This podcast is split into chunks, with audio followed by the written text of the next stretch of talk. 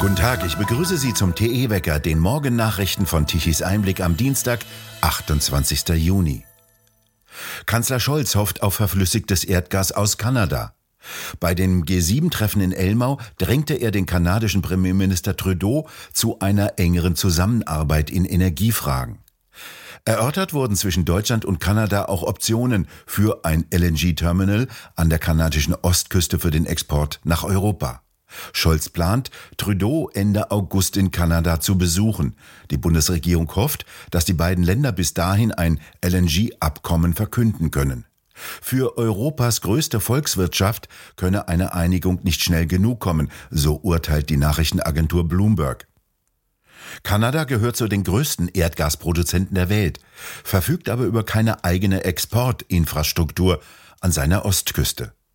Der Bau eines neuen LNG-Terminals könnte ein Jahrzehnt in Anspruch nehmen.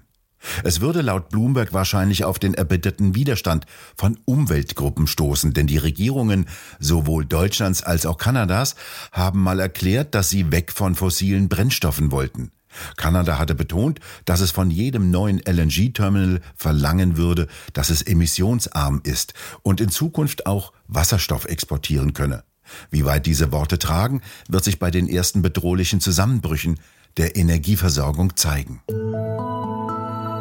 Der verbliebene zweite Block des Kernkraftwerkes Neckar-Westheim könnte theoretisch noch bis Februar kommenden Jahres laufen. Die Brennstäbe könnten laut Sprecher des Umweltministeriums in Stuttgart mit 50 Prozent weniger Leistung bis Februar reichen. Die badischen neuesten Nachrichten hatten zuerst darüber berichtet und sich auf Berechnungen bezogen, die der Landesregierung dazu vorlegen. Dies sei jedoch rein hypothetisch, so der Sprecher. Die Berechnungen dienten nur als Hintergrundinformationen für Umweltministerin Walker von den Grünen. Eine Verlängerung sei jedoch nicht notwendig. Der FDP-Fraktionsvorsitzende Rühlke forderte Walker auf, von der Möglichkeit einer längeren Laufzeit Gebrauch zu machen. Die Haltung der Grünen zur Kernenergie sei rein ideologisch, sagte er. In Baden-Württemberg ist nur noch Block 2 des Kernkraftwerkes Neckar-Westheim am Netz. Es soll zum 31. Dezember dieses Jahres abgeschaltet werden. Russland gilt ab jetzt als Pleitestaat. Mehrere ausländische Investoren haben keine Zinszahlungen mehr erhalten für ihre russischen Staatsanleihen. Es geht um 100 Millionen Dollar an Zinsen, die bis 27. Mai bezahlt worden sein sollten. Gestern Montagabend endete die letzte Schonfrist. Russland habe nach Angaben seines Finanzministeriums die Zahlungen an seinen zentralen Wertpapierverwahrer geleistet.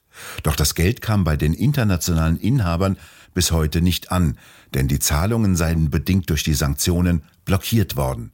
Nicht unser Problem, sagte der Sprecher des Kreml, Pesko. Es handele sich vorerst nur um eine symbolische Entwicklung, so schreibt die Nachrichtenagentur Bloomberg, da Russland bereits in den meisten Teilen der Welt wirtschaftlich, finanziell und politisch geächtet sei. Aber es zeige, wie die USA, Europa und andere die Schrauben seit dem Beginn der Invasion im Februar angezogen habe, um es für Russland nahezu unmöglich zu machen, normale Finanzgeschäfte zu tätigen. Für Russland wird dies der erste Zahlungsausfall im Ausland, seit der Ablehnung der Schulden aus der Ära des Zaren durch die Bolschewiki im Jahre 1918 sein. Russland argumentiert, dass es seinen Verpflichtungen gegenüber den Gläubigern nachgekommen sei, indem es die Maizahlungen an eine lokale Zahlstelle überwiesen habe, obwohl die Anleger nicht über die Mittel auf ihren eigenen Konten verfügten. Anfang dieser Woche wurden weitere Überweisungen in Rubel getätigt, obwohl die fraglichen Anleihen diese Zahlungsoption nicht zulassen stellt sich die Frage, wie es weitergeht. Die Märkte sind mit dem einzigartigen Szenario eines zahlungsunfähigen Schuldners konfrontiert, der zwar zahlungswillig und zahlungsfähig ist, es aber nicht sein kann. Der bekannte Investor Timothy Ash erklärte die Pleite folgendermaßen. Russland sei säumig, da es mit der Invasion in die Ukraine gegen internationales Recht verstoßen hat und mit Sanktionen und dem Einfrieren von Vermögenswerten belegt wurde. Dies sei so, als ob man einer Bank etwas schulde, Vermögen habe, aber jemanden ermordet habe und das eigene Vermögen deshalb eingefroren wurde. Wenn man das Geld an die Bank nicht zurückzahlen könne, weil das Vermögen eingefroren wurde, könne man sich auch nicht auf höhere Gewalt berufen, so Ash. Russland ist übrigens nur in sehr geringem Umfang verschuldet, mit etwa 40 Milliarden Dollar, verhältnismäßig wenig. Allein der Handelsbilanzüberschuss wird in diesem Jahr mehr als 200 Milliarden Dollar betragen. Putin und sein ehemaliger Finanzminister haben die geerbten Staatsschulden seinerzeit drastisch zurückgefahren. Westliche Industrienationen sind deutlich höher verschuldet. Das Kabinett von Sri Lanka beschloss am Montag, die Verteilung von Treibstoff bis zum 10. Juli zu beschränken. Dies bedeutet nach einer Erklärung eines Kabinettssprechers, dass der öffentliche Verkehr zwischen den Provinzen wahrscheinlich zum Stillstand kommen würde. Häfen, Gesundheitsdienste und Lebensmitteltransporte würden mit Benzin und Diesel versorgt, während alle anderen Sektoren gebeten werden, zu Hause zu bleiben und ihre Dienste online anzubieten. Der Premierminister von Sri Lanka warnte vergangene Woche vor einem völligen Zusammenbruch und sagte, dass der Inselstaat nicht in der Lage sei, Treibstoff zu kaufen, auch nicht gegen Bargeld. Der Mangel an lebenswichtigen Gütern und Strom verschärfe sich. Die lokalen Behörden führen derzeit Gespräche mit dem Internationalen Währungsfonds und Gläubigern wie Indien und China, um neue Mittel für die Bezahlung von Importen zu erhalten. Das Land konnte Anfang des Jahres seine Dollaranleihen nicht mehr bedienen, seine Devisenreserven schwanden. Die Regierung hatte bereits öffentliche Schulen geschlossen und Beamte gebeten, von zu Hause aus zu arbeiten, um den Verkehr einzuschränken. Viele Straßen in und um die Hauptstadt Colombo waren in den letzten Tagen menschenleer, während Tausende von Fahrzeugen in kilometerlangen Schlangen darauf warteten, dass die Tankstellen wieder aufgefüllt wurden. Die Regierung schickte in dieser Woche Abgesandte nach Katar und Russland, um für Nachschub zu sorgen und hofft auf die Genehmigung eines 500 Millionen Dollar Kredits für Kraftstoffeinfuhren durch Indien. Seit Monaten schon befindet sich Sri Lanka wegen Inflation, hoher Kraftstoffpreise und Hunger im Chaos.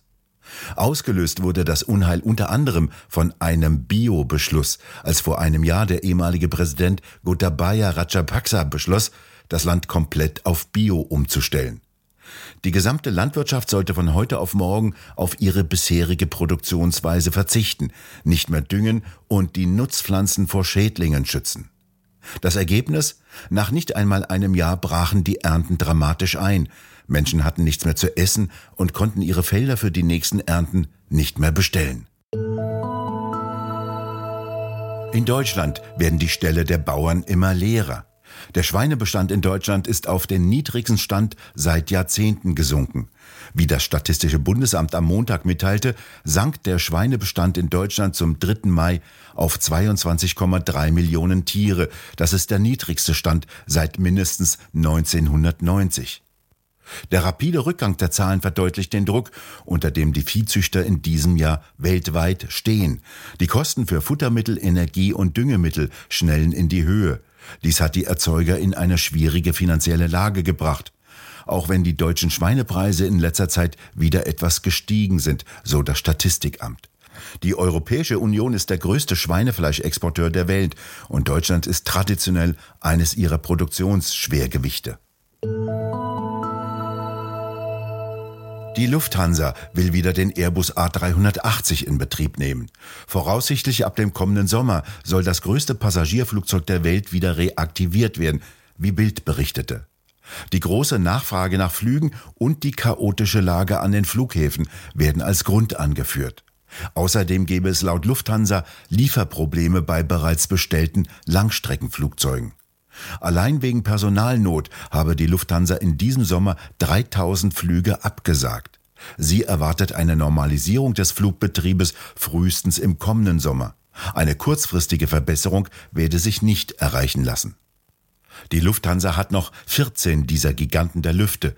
Die stehen derzeit auf trockenen Flugplätzen in Spanien und Frankreich. Sechs sind verkauft, acht dieser Airbusse stehen noch zur Verfügung. Im September hatte die Lufthansa eigentlich das Ende der A380-Ära erklärt, weil sie unrentabel seien. Das letzte Flugzeug wurde im März des vergangenen Jahres ausgeliefert. Insgesamt wurden 251 Exemplare hergestellt. Auch andere Fluggesellschaften wie Singapore Airlines Qantas und die japanische Fluggesellschaft ANA wollen ihre A380 wieder fliegen lassen.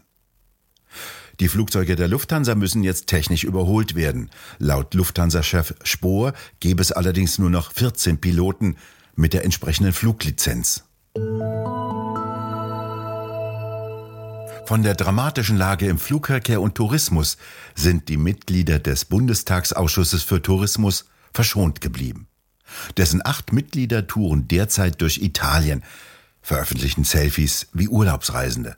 Der Grund der Reise, nein nicht doch, sondern Informationsgewinnung und Austausch zu aktuellen tourismuspolitischen Themen, in Venedig natürlich der Kreuzfahrttourismus. SPD-Mitreisende Lena Werner klagte unterdessen auf Instagram über ihre Anreise. Bisher haben wir eine Stunde Verspätung. Die Ausschussvorsitzende Jana Schimke schimpfte auf Twitter über Chaos und Mangel an Fluglotsen. Nein, sie und die anderen Politiker des Bundestages haben auch nichts, rein gar nichts damit zu tun. Nach den turbulenten vergangenen Tagen geht's heute in der Atmosphäre etwas ruhiger zu.